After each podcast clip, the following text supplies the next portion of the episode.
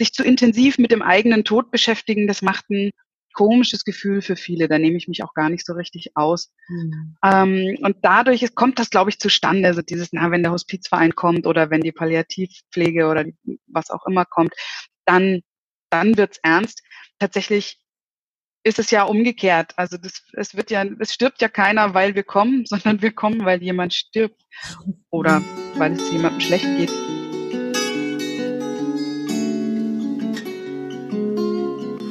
Wenn ich gehen muss, werde ich euch winken, allen, die mich suchen. Dort, wo ihr mich hört, dort werde ich rufen. Wenn ich gehen muss. Das Lebensende. Dein Podcast über das Lebensende.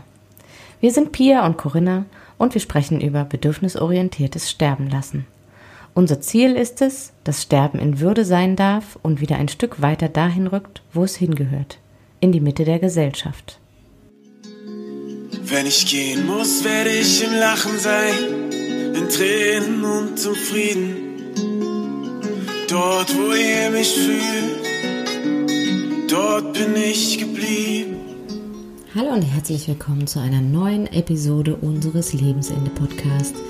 Ich bin Corinna, ich bin heute wieder allein für euch da, beziehungsweise ohne Pia. Ich ähm, unterhalte mich heute mit Birgit Oppermann. Wir sprechen über ambulante Hospizdienste. Und die ersten ambulanten Hospizdienste sind in Deutschland so circa Mitte der 80er Jahre entstanden. Und mittlerweile hat sich die Zahl in Deutschland seit 1996 mehr als verdreifacht. Das ist eine wunderbare Entwicklung, wie ich finde.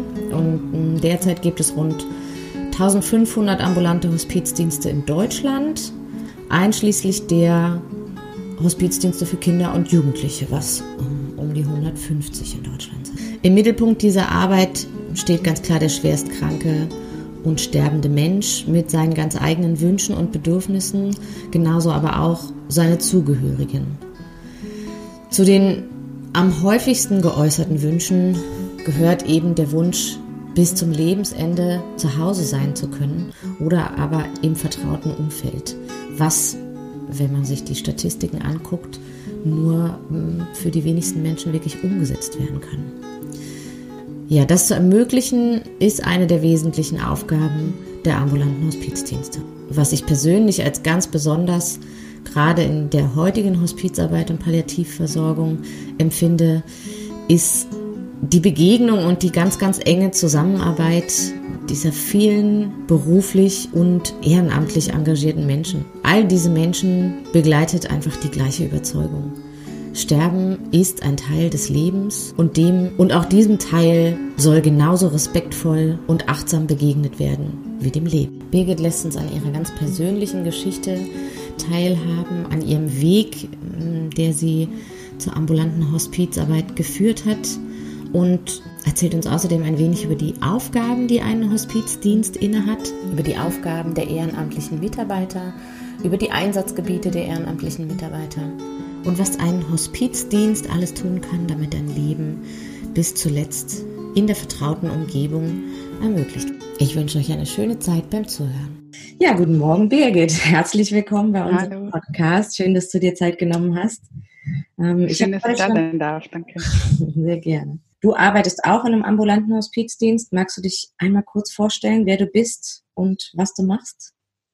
Mhm, gerne. Also ich bin Birgit. Ich bin ähm, freiberufliche Texterin beruflich und ehrenamtlich tätig bei uns im ähm, ambulanten Hospizverein. Das heißt, ich besuche Schwerstkranke und Sterbende zu Hause oder im Krankenhaus oder im Pflegeheim und bin im Hospizverein auch noch in unserem Schulteam. Das heißt, wir besuchen Schulklassen und sprechen dort über die Hospizarbeit und bin noch im Ausbildungsteam. Das heißt, helfe mit, die neuen Hospizbegleiter auszubilden. Oh, das ist ja, äh, da bist du ja schwer, schwer aktiv bei euch im Hospizverein. Ähm, ja. Ähm, wir hatten im Vorfeld schon ein bisschen gesprochen, wie du zu dieser Arbeit gekommen bist. Ähm, magst du ein bisschen davon erzählen, was dich dahin gebracht hat? Ja.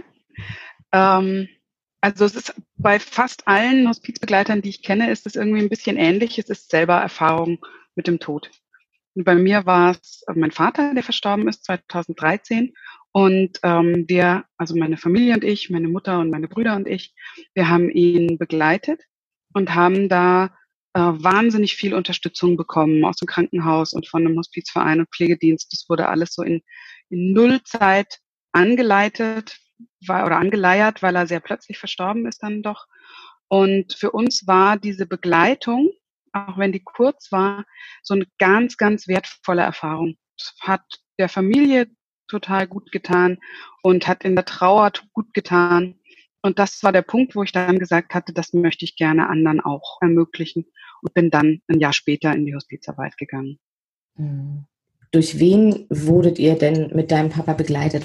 Also ich kann das jetzt erst im Nachhinein so richtig zuordnen, was das alles war, weil das wirklich sehr schnell ging. Also mein Vater hatte Krebs und das hat sich aber dann ganz plötzlich so verschlimmert, dass man wirklich also dass die Ärzte selber ganz überrascht waren, wie das lief. Und da, wir haben ihn die letzten sechs Stunden zu Hause gehabt. Das war also wirklich mhm. ganz kurz. Und damit waren jetzt noch nicht viele Leute da, aber ich weiß im Nachhinein, also wir haben die SAPV im Team gehabt, die spezialisierte ambulante Palliativversorgung. Die waren da, haben eine Schmerzpumpe ganz spontan noch gelegt. Es war ein Hospizverein, ein Ambulanter eingeschaltet, der dann gar nicht mehr kam, aber also am nächsten Tag noch kam, als er schon verstorben war. Es kam ein Pflegedienst von jetzt auf gleich. Es war äh, der Sozialdienst im Krankenhaus mit eingeschaltet, die dann für zu Hause äh, Pflegebett und all das einfach in Nullzeit organisiert hatten. Also wir haben da das volle Programm an Möglichkeiten anscheinend ausgeschöpft, was uns damals gar nicht so richtig bewusst war. Mhm. Und dann hört es sich so an, als wäre er erst noch im Krankenhaus gewesen und dann ähm, war der Weg nach Hause. Ähm, genau. Und es ist ja unheimlich viel Organisation da im Hintergrund, was du jetzt gerade alles mhm. erzählst, ne? Pflegedienste, ambulante Hospizdienste, ein SAPV-Team. Wie, ja. wie kam das dazu? Wurdet ihr in der Klinik darüber informiert oder habt ihr euch selber informiert und seid losgegangen und habt euch Hilfe geholt oder wie war die Überleitung? Das wurde im Krankenhaus angeleiert. Also wir haben da anscheinend wahnsinniges Glück gehabt, weil ich immer wieder mitbekomme, dass das auch manchmal ganz anders läuft. Mhm. Aber wir hatten da irgendwie genau die richtigen Personen am richtigen Ort. Und es wurde von da aus, ich glaube, über den Sozialdienst alles angeleiert und über die Ärzte sicher auch. Aber wer da jetzt ganz genau was angeleiert hat, weiß ich gar nicht genau. Aber es lief dann plötzlich, ohne dass wir da sehr viel dafür tun mussten. Das war sehr gut. Und war euch das bewusst, dass das der letzte Weg nach Hause ist? Wurde das auch klar kommuniziert? Ja. Naja, also es hat die Ärzte selber sehr überrascht. Es war klar kommuniziert und es war uns sehr, sehr klar, aber tatsächlich erst so einen Tag vorher, wenn überhaupt. Also das hat sich von Stunde zu Stunde wirklich so verschlechtert, dass dann klar war, ähm, er stirbt jetzt und das war eigentlich, ja, innerhalb von ein oder zwei Tagen ging das dann. Also es war uns sehr klar, aber es war alles sehr knapp und sehr kurz. Mhm. Ja, dann, dann ist es ja umso wertvoller, wenn man in dieser Zeit hm, A, Menschen an seiner Seite hat, die da sind und B, einfach auch jemanden hat, der ein Stück mhm. weit organisiert, ne? weil wie du sagst, ähm, dieses Gefühl, ja. Glück gehabt zu haben, weil es doch häufig auch anders läuft, ähm, das ist das, was wir auch immer wieder erlebt haben, dass, dass die Patienten letztendlich auf der Station versterben oder im Krankenhaus versterben und teilweise wirklich auch die Ärzte und das Pflegepersonal nicht hinterherkommen weil es einfach so schnell rapide sich verschlechtert und teilweise aber auch wirklich dann die Angehörigen nicht hinterherkommen. Und in der Klinik ist so wenig Zeit, ähm, das wirklich nah zu begleiten, das wirklich nah zu ja. begleiten, dass vieles einfach überrumpelt und dass dann ähm, auch ein Stück weit die, die Möglichkeit genommen ist, wirklich Abschied zu nehmen ne? oder bewusst Abschied zu nehmen, wenn einen diese Situation so überrollt. Ja, äh, also es kam jetzt insofern nicht so total unerwartet, weil er eben schon länger Krebs hatte. Aber dass das so schnell ging, das war völlig, also damit hat einfach keiner gerechnet.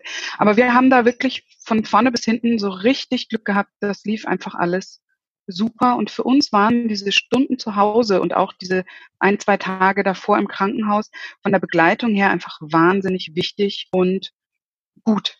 Mhm. Das hat ein, ein Gefühl hinterlassen davon, alles so gut und so schön wie möglich gemacht zu haben. Und das ist ja das Größte, was man in der Begleitung für einen Sterbenden einfach noch tun kann und für die Angehörigen. Mhm. Und das war einfach sehr, sehr wertvoll. Viele Menschen können sich das glaube ich, auch nicht wirklich vorstellen, was dann vor Ort ähm, passiert. Also Palliativmedizin oder Hospizbegleitung ist ja häufig auch verschrien als die Begleitung, die sitzen am Bett und halten Händchen und mehr tun sie nicht. Kannst du ganz praktisch erzählen, wie ihr in den letzten Stunden zu Hause begleitet wurdet?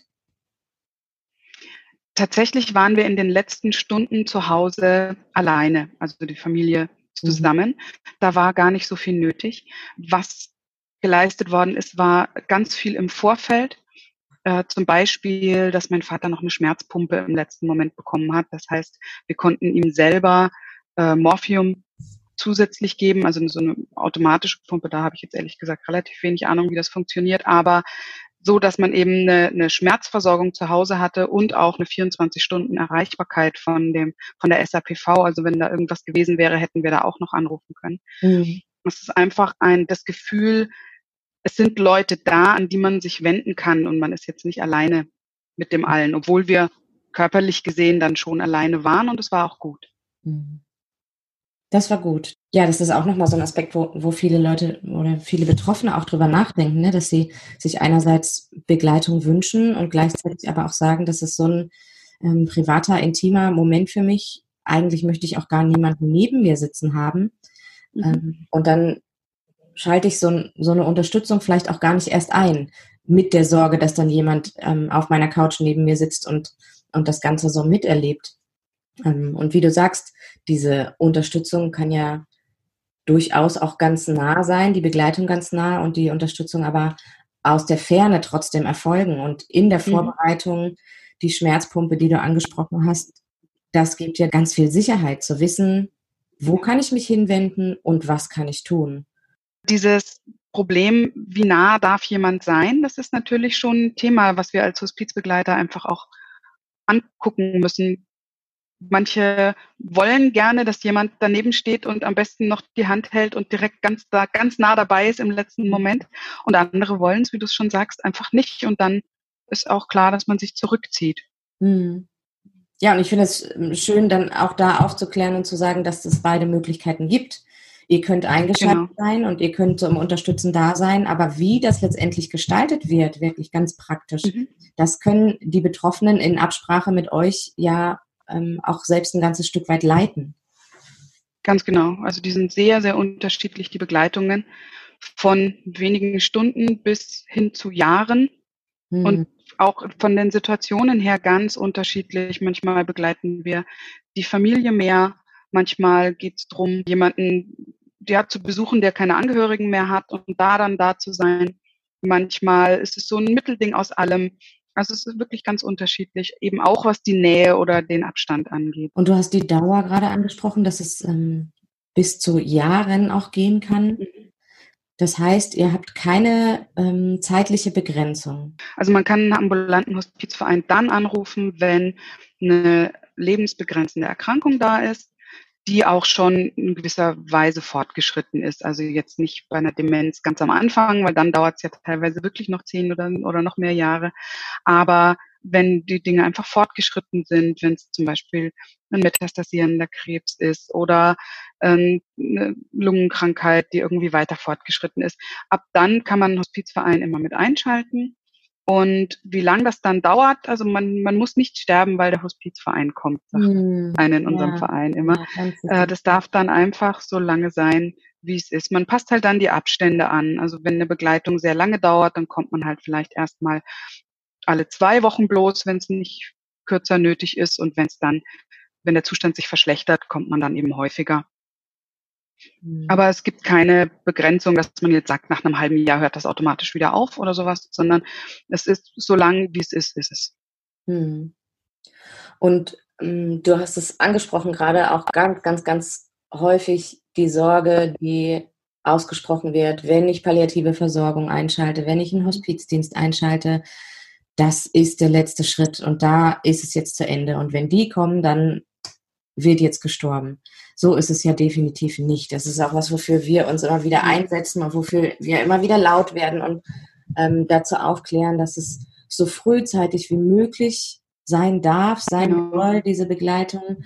Und dass es dann vor allem, ich sage das so gerne, provokativ auch das Leben verlängern kann. wenn ihr nach Hause kommt oder ihr seid ja einfach auch, es ist ja ein Netzwerk an, an Unterstützung. Es ist ja häufig nicht nur, wie auch bei euch in dem Fall, nicht nur der ambulante Hospizdienst da, sondern ähm, SAPV-Teams mit drin oder vielleicht auch ja. noch ein Kontakt zu einem Hospiz oder zu einer Palliativstation, Sozialarbeiter. Ähm, und dieses Ineinandergreifen ermöglicht dem Patienten und den, den Zugehörigen ja ein hohes Maß an Selbstwirksamkeit auf jeden Fall, ja. an Selbstbestimmung. Und wo euer Fokus liegt oder wo überhaupt der Fokus der Hospizarbeit, der Palliativarbeit liegt, ist in der Lebensqualität. Die Lebensqualität ganz des genau. Patienten ähm, und seiner Zugehörigen. Das finde ich auch mal ganz wichtig, dass es nicht nur um den ja, geht, ähm, zu verbessern und zu schauen, was braucht er. Und wenn da genau. Ähm, Schmerzsituationen sind ähm, oder Ängste, Sorgen, Atemnotsituationen, dann entsteht häufig auch der Wunsch, dass es jetzt mal vorbei ist, dass es jetzt reicht oder mhm. ähm, die Sorge vor dem, was kommt und dazu ähm, damit einhergehend auch ein extremer Rückzug. Und wenn ja. solche, solche Situationen begleitet sind, wenn Schmerzen, man kann sie nicht immer komplett nehmen, das, das ähm, mhm ist ganz klar und wir können auch nicht von kompletter, Symptomfreiheit sprechen, aber wenn solche Dinge angegangen werden, solche Symptome begleitet und behandelt werden und die Lebensqualität dadurch steigt, dann habe ich selbst auch oft erlebt, wie, wie stark sich die Situation und der Betroffene wirklich nochmal verändert hat, dass es, dass es nochmal ja. zum Beispiel nach draußen gehen kann, Spaziergänge geben kann, ja. Reisen geben kann sogar. Ne? Wir haben mhm. wow. eine ja. junge Frau bei uns gehabt und es war eigentlich auch der Gedanke, dass sie zu uns kommt und demnächst versterben wird. Und dann ähm, mhm. hat sich mit der Symptomlinderung die komplette Situation verändert und sie ist nochmal nach Hause gegangen. Da haben wir alle überhaupt nicht mhm. dran geglaubt. Der Weg bis zum Lebensende, wie sieht er aus? Mit wem verbringe ich den? Wo verbringe ich den? Das kann einfach selbstbestimmt werden und, und die Qualität einfach unheimlich steigern. Ne? Auf jeden Fall. Ich glaube, dass das einfach sehr stark verwurzelt, dieses Gefühl, Sachen nicht zu beschreien und sich nicht so sehr damit zu beschäftigen, weil sonst kommt es irgendwie schneller. Also so dieses sich zu intensiv mit dem eigenen Tod beschäftigen, das macht ein komisches Gefühl für viele. Da nehme ich mich auch gar nicht so richtig aus. Mhm. Ähm, und dadurch ist, kommt das, glaube ich, zustande. Also dieses, na, wenn der Hospizverein kommt oder wenn die Palliativpflege oder was auch immer kommt, dann, dann wird's ernst. Tatsächlich ist es ja umgekehrt. Also das, es wird ja, es stirbt ja keiner, weil wir kommen, sondern wir kommen, weil jemand stirbt oder weil es jemandem schlecht geht. Je eher wir in die Begleitung kommen, umso mehr ist natürlich möglich für die Begleitung, umso mehr können wir machen. Also wenn wir in den letzten Stunden gerufen werden, kann es immer noch eine große Hilfe sein, aber da kann ich natürlich keine Verbindung mehr aufbauen, weder zu den Verwandten noch zu dem Sterbenden selber. Da ist es dann so ein Notfalleinsatz. Wenn ich dagegen Wochen oder Monate da bin, da kann es dann noch drum gehen, letzte Wünsche zu erfüllen oder über Ängste zu sprechen oder praktische Ratschläge zu geben oder was eben nötig ist. Das geht nur dann, wenn wir rechtzeitig da sind und nicht erst im allerletzten Moment kommen. Das ist ja bei der Palliativmedizin nicht anders. Hm. Und wie werdet ihr in die Familien geholt. Also du hast vorhin von deiner Situation gesprochen, dass da ein, ein, sozialer Dienst eingeschaltet war. Was gibt es noch für Wege? Wie, wie treten die Leute an euch heran? Also es gibt eine äh, Rufnummer vom Hospizverein, die ist auch die ganze Zeit besetzt. Und da kann man anrufen. Das können, manchmal sind das die Sterbenden selber oder die Verwandten, die Angehörigen, Zugehörigen. Manchmal ist es das Pflegepersonal im Pflegeheim oder im Krankenhaus. Ähm, ja, das sind so die Wege, also wer eben da anruft. Und die rufen dort an und sprechen dann mit einer von unseren Koordinatorinnen. Bei uns sind das drei, das hängt von, natürlich von der Größe ab. Und diese Koordinatorinnen sind fest angestellt im Hospizverein und die schauen sich dann die Lage an, besprechen dort, was ist gewünscht, was sind die Diagnosen, wie ist die Situation, was also möchte der Sterbende das überhaupt, dass das die Voraussetzung ist, wir mhm. kommen. Und nehmen so in einem Erstgespräch einfach alle wichtigen Daten auf und suchen dann einen Hospizbegleiter, einen Ehrenamtlichen aus dem Verein, der das machen könnte. Und dann werden wir eben angerufen von unseren Koordinatorinnen, die eben nachfragen, sagen, ja, also um diese Situation geht es ungefähr. Möchtest du das machen oder kannst du das machen? Und wenn das passt, dann gehen, geht der Ehrenamtliche oder die Ehrenamtliche hin und stellt sich vor und dann schaut man eben, ob das gut zusammenpasst, weil natürlich niemand im Sterben jemanden da haben will, den man nicht mag oder wo einfach die, die Chemie nicht passt. Und wenn das von beiden Seiten her gut funktioniert, dann läuft die Begleitung an und man vereinbart eben, wie häufig man kommt und was dann gemacht werden soll, was dann, man einfach nur da ist, ob man was vorliest oder Gespräche führt oder was auch immer eben gewünscht ist und hilfreich ist. Hm, das heißt, ähm, wenn das nicht passt zwischenmenschlich, also ich stelle mir gerade die Situation vor, dass da ähm, ein Mitte 30-jähriger betroffener Mensch sitzt und dann kommt der 75-jährige Mann, der sich ehrenamtlich betätigt und bringt seine Harfe ja. mit und spielt ein Lied. Und dass das vielleicht überhaupt gar nicht so gewünscht ist. Das heißt, ihr guckt da auch schon danach, dass das ähm, zwischen Betroffenen und ehrenamtlichen Begleitern passt. Und wenn das nicht passt, dann kann man das auch nochmal äh, wechseln.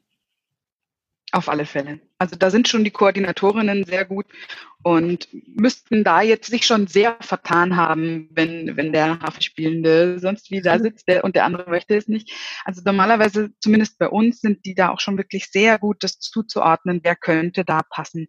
Mhm. Und wenn es aber trotzdem nicht passt, aus irgendwelchen Gründen, kann das jederzeit von beiden Seiten her einfach beendet werden und dann kommt jemand anders. Mhm. Das ist kein Problem, weil das, das wäre ja wirklich völlig am Ziel vorbei, wenn dann jemand am Bett sitzt und eigentlich nur nervt, statt hm. dass es eine Hilfe ist. Das darf natürlich nicht sein. Hm. Dann ist die Frage, was ihr dort dann vor Ort macht, ob ihr ein Buch lest, ob ihr einfach nur da seid, ob ihr Gespräche führt. Ähm, eure Aufgaben sind ja sehr, sehr weitreichend. Was sind das für Menschen, die, die ehrenamtlich bei euch arbeiten?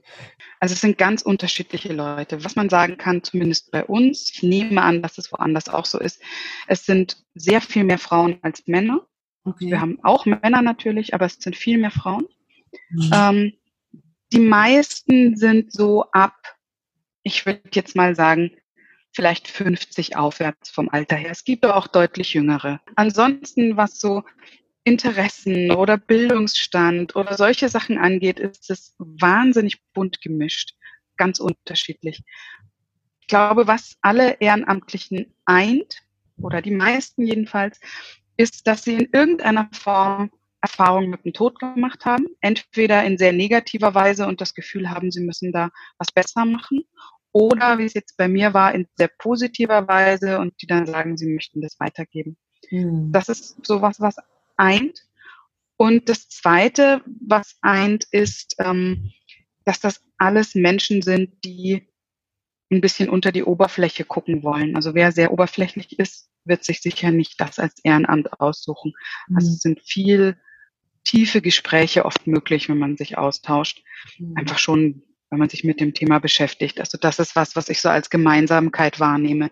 Ansonsten sind es wirklich ganz unterschiedliche Leute und ganz viele sehr interessante dabei, finde ich. Ja, ich habe das auch bei uns ähm, im Kinderhospiz so erlebt. Das war mir vorher überhaupt nicht bewusst. Also es gab so viele, so viele Bereiche, wo sie tatsächlich auch eingesetzt waren, die Ehrenamtlichen. Und was mir immer klarer wurde in dieser Arbeit ist, dass es, dass es ohne die Unterstützung in diesen vielen Bereichen einfach nicht so funktionieren würde, wie es funktioniert hat. Ne? Also wenn es nicht ähm, ja so, so, so viele Mitarbeiter gegeben hätte, die sich dort wirklich engagieren, dann hätten wir das niemals leisten können. Und was ja häufig zuallererst gesehen wird, ist die Betreuung und die Begleitung des Patienten an sich und was da aber drumherum alles mit dranhängt. Also wir hatten ähm, Ehrenamtliche in der Begleitung der Kinder, Ehrenamtliche in der Begleitung der Eltern. Ähm, wir hatten Menschen in der Verwaltung, in der Öffentlichkeitsarbeit, in den Koordinationsaufgaben. Dann gab es ganz, ganz viele Schätze in der Küche. das war wunderbar, die uns da super gut versorgt haben. Ja, also ich glaube, da schrecken auch nochmal viele Interessierte vor zurück, dass sie sagen, oh puh, ich würde mich ja gern ehrenamtlich engagieren, aber das kann ich, glaube ich, nicht. Ich kann da nicht sitzen und sterbende Familien begleiten. Ich kann das nicht aushalten, ich kann das nicht tragen. Also wie du es jetzt schon vorhin gesagt hast, im stationären Hospiz hast du ja zum Beispiel Leute, die in der Küche mitarbeiten, die dann also nicht direkt beim Sterben dabei sein müssen. Und wir haben jetzt bei uns im ambulanten Hospizverein auch ganz verschiedene Bereiche. Wir haben die Begleitung von Erwachsenen, wir haben die Begleitung von Kindern. Das macht ein extra Team, was noch speziell ausgebildet ist. Da werden dann häufig die Geschwisterkinder oder die Eltern von den sterbenden Kindern begleitet.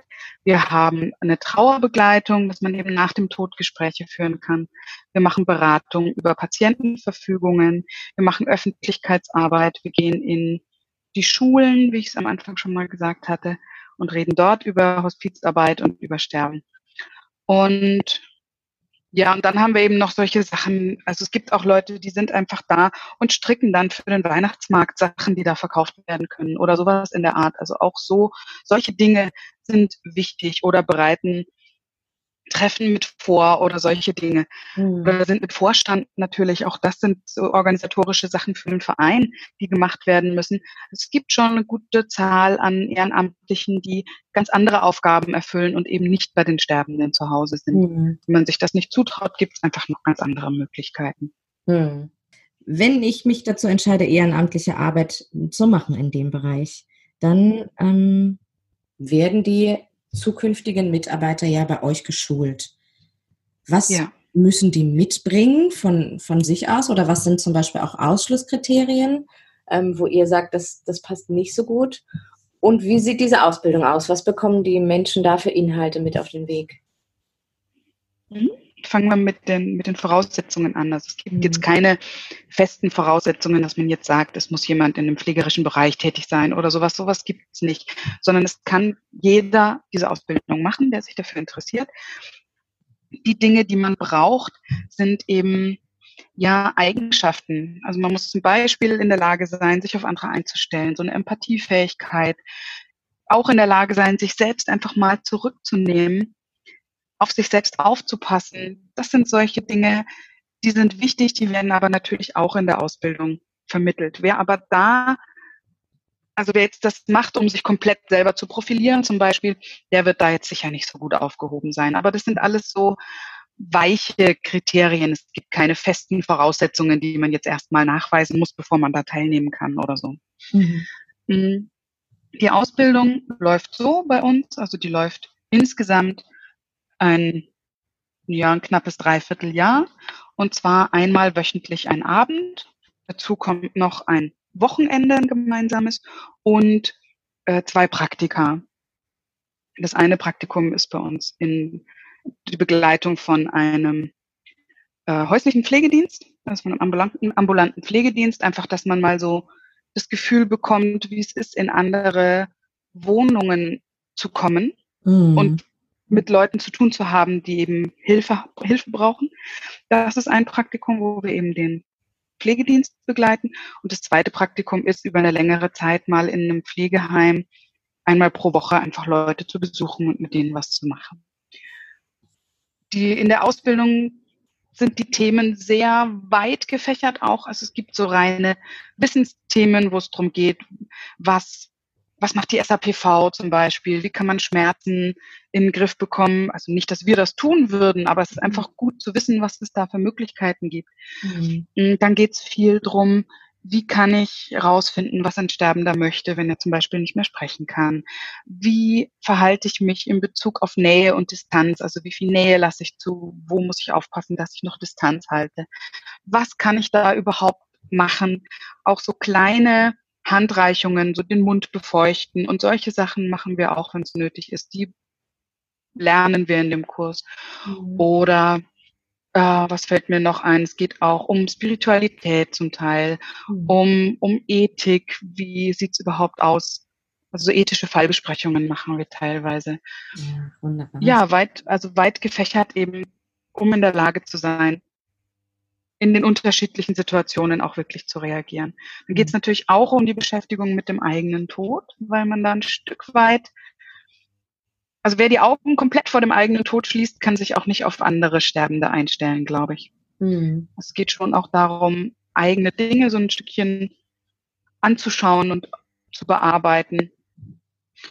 Und so geht eben diese Ausbildung eben einmal pro Woche über insgesamt dann ein knappes Dreivierteljahr. Mhm. Und dann gibt's hinterher Supervisionen.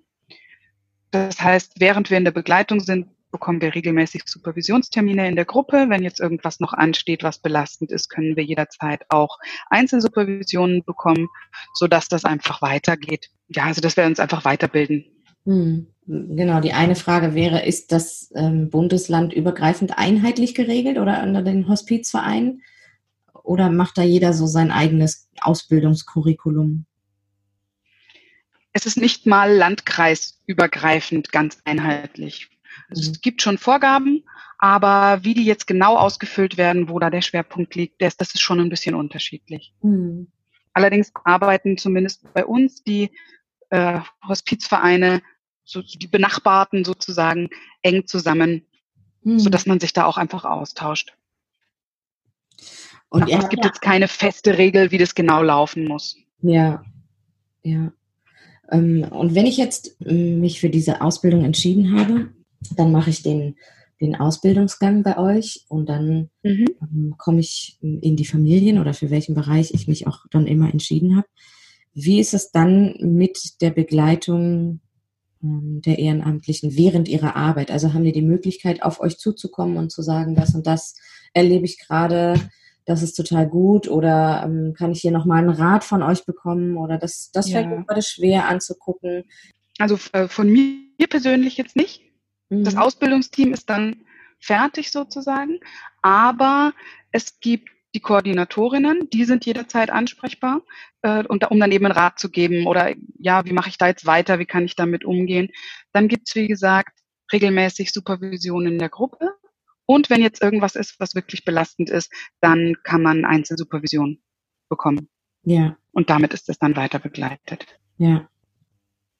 Also die Ehrenamtlichen sind jederzeit, haben jederzeit die Möglichkeit, Gespräche zu führen und sich Rat zu holen im Verein. Hm. Ja, das hört sich doch sehr gut an. Und wie du das vorhin angesprochen hast, ne, die, ähm, die Auseinandersetzung mit sich selbst und mit dem, mit dem eigenen Tod, das finde ich da hm, ja. ganz, ganz wichtig. Und ich glaube, dass, also zum einen denke ich, nur wenn ich mir dort ähm, eine Basis schaffe und da auch wirklich offen hinsehe, dann komme ich auch an, an Themen mit mir und mit anderen, die, die sich eventuell schwierig gestalten können, die ethischen Fallbesprechungen. Ne? Mhm. Wo, wo sind meine Grenzen? Also ähm, und was sich dann automatisch überleitet, in auf sich aufzupassen. Ne? Nur wenn ich mir dieser Dinge bewusst bin, wenn ich weiß, welche Fragen ich eigentlich stellen soll, mir und dem Leben und den ähm, Betroffenen, dann bin ich auch wirklich in der Lage, aktiv darauf einzugehen und aktiv ähm, ganz bewusst zu äh, entscheiden, was ich machen möchte, wie viel ich geben ja. möchte. Ähm, das ist ja auf jeden Fall ja. ein ganz, ganz großer Punkt, dieses Ausbrennen, ne? oder dieses, ich kann die Arbeit ja. nicht nach Hause, das, das macht mich kaputt, dass ich darüber ähm, ja auch, ein, auch einen gewissen Selbstschutz und ein Selbstbewusstsein, ein Bewusstsein für das, was ich tue und was ich möchte und nicht möchte, entwickeln kann. Ja, genau das und auch ein Gefühl dafür, was haben Sterbende oder Schwerkranke für Bedürfnisse. Also wie, wie würde ich mich fühlen? Einfach auch das, eine Empathie steigert sich. Also je nachdem, was man eben braucht. Manche sind super empathisch und die brauchen eher Hilfe, sich ein Stück weit zurückzunehmen und zu sagen, ich kann mich nicht über Kopf komplett da reinstürzen. Und andere brauchen eher so ein bisschen Unterstützung, sich auf andere einzustellen oder sich vorzustellen, wie das denn sein könnte. Und beides geht über die Beschäftigung mit dem eigenen Tod. Und vor allem darf es eben nicht sein, wenn ich jetzt bei einem Sterbenden bin und plötzlich brechen bei mir tausend Sachen auf, die in meiner eigenen Geschichte sind und ich breche am Bett des Sterbenden zusammen vor lauter Verzweiflung, das darf natürlich nicht passieren. Von daher ist es gut, diese Dinge einfach vorher mal angeschaut zu haben. Hm um dann ja für den anderen da sein zu können. Ja, ja, das ist ähm, das ist total gut, dass du das gerade auch nochmal ansprichst. Das ist ja immer wieder so diese Aussage von, man darf selber nicht weinen und man darf den Familien mit seinen eigenen Emotionen nicht zur Last fallen. Das ärgert mich manchmal, wenn ich das so höre. Ja. Dass von, von den Mitarbeitern, egal ob haupt- oder ehrenamtlich, dass denen suggeriert wird, immer stark und immer professionell und immer distanziert zu sein. Und ich persönlich glaube, dass das ein hohes Maß an Qualität der Arbeit auch ausmacht, meine Emotionen damit reinzubringen und meine Gefühle zu zeigen. Aber dass es eben ganz klar ja. gilt, dort eine Waage zu finden. Also dass ich nicht, wie du sagst, am Bett sitze und zusammenbreche, aber trotzdem zeigen kann, dass ich bewegt bin, dass es mich traurig macht und vielleicht auch ein Stück weit, dass ich hilflos bin. Diese ich glaube, das ist auch für die Angehörigen total wichtig, mhm. das Gefühl zu haben, auch jemand anders ist von der Situation jetzt emotional mit betroffen. Es ist irgendwie, das gibt dem einen Wert, habe ich den Eindruck. Mhm. Das darf nicht zu weit gehen und es muss eine gute Waage haben. Es darf nicht sein, dass ich handlungsunfähig werde, wenn ich da zum Helfen da bin oder dass mich jemand trösten muss oder sowas. Das darf natürlich auf keinen Fall passieren. Aber ich glaube, es ist, spricht nichts dagegen, dass auch mal Tränchen fließen dürfen. Hm. Es, ist, es ist ja auch traurig, wenn jemand stirbt. Hm. Ich glaube, dass das oft auch den Angehörigen sogar gut tut, dass auch jemand anders hm. betroffen ist davon, wenn ein lieber Mensch stirbt von ihnen. Ja. Ja, und diese, diese Tränen, diese Gefühle da mit reinzubringen und auch zeigen zu dürfen, sich das selbst zu erlauben, ähm, das schafft ja Verbindung, das schafft Beziehung, das schafft ein Stück weit Vertrauen und diese Wertschätzung auch der Familie, äh, die ich da begleite, wie du gesagt hast. Und ja, was, was ist Sterbebegleitung, wenn es nicht Beziehungsarbeit ist und Verbindungsarbeit ist? Ne? Ähm, in welchem Umfang werden die ehrenamtlichen Mitarbeiter eingesetzt bei euch? Also wenn ich, wenn ich das gerne machen möchte und dann kommt ähm, die Aussage oder die Sorge, hu, ich habe eine Familie zu Hause, ich habe irgendwie einen Vollzeitjob und dann schaffe ich das nicht, jede Woche da noch ein oder zweimal eine Familie zu begleiten? Ähm, es ist ganz unterschiedlich, wie häufig die Ehrenamtlichen eingesetzt werden. Es kommt natürlich sehr auf die Situation an, wie du schon sagst. Also wer jetzt eine Familie hat und berufstätig ist, der wird natürlich weniger machen als jemand, der zum Beispiel in der Rente ist oder Hausfrau. Mhm. Üblich ist, so wenn es eine Begleitung ist, die über etwas längere Zeit angelegt ist, dann ist es häufig so, dass wir einmal die Woche hingehen für, ich sag mal, ein bis zwei Stunden. Das ist so das über, die längeren Begleitungen. Wenn es jetzt natürlich direkt zum Sterben geht in den letzten Tagen und man es absehen kann, dann ist man dann natürlich häufiger da. Wenn das aber zeitlich nicht geht, wird einfach dann ein Team gebildet. Das heißt, es kann jederzeit ein zweiter Ehrenamtlicher dazugeholt werden, der dann noch zusätzliche Besuche mit abdeckt. Im Extremfall bieten wir auch an, wirklich Nachtwachen, dass so für die letzten Tage rund um die Uhr jemand da ist, wenn es nötig ist. Das macht natürlich auch nicht einer, sondern das machen dann mehrere im Team. Mhm. Also wir haben so eine Art Feuerwehr, also ein paar Ehrenamtliche, die eben genau das machen, die nicht regelmäßig hingehen, sondern immer dann einspringen, wenn zusätzliche Besuche nötig werden, die der eine Begleiter nicht abdecken kann. Mhm. Was vielleicht noch wichtig ist, wir haben immer eine oder maximal zwei Begleitungen gleichzeitig, normalerweise eine. Also ich habe mhm. eine Person, die begleite ich so lange, bis sie gestorben ist. Dann mache ich Pause, so lange wie ich das brauche oder wie es sinnvoll ist. Und dann werde ich irgendwann wieder angefragt für die nächste Begleitung. Hm. Ja, das hört Man sich nicht sehr achtsam. dreimal die Woche irgendwo anders. Ja. ja. Hm. Das hört sich nach einem sehr achtsamen Umgang für beide Seiten an. Ne?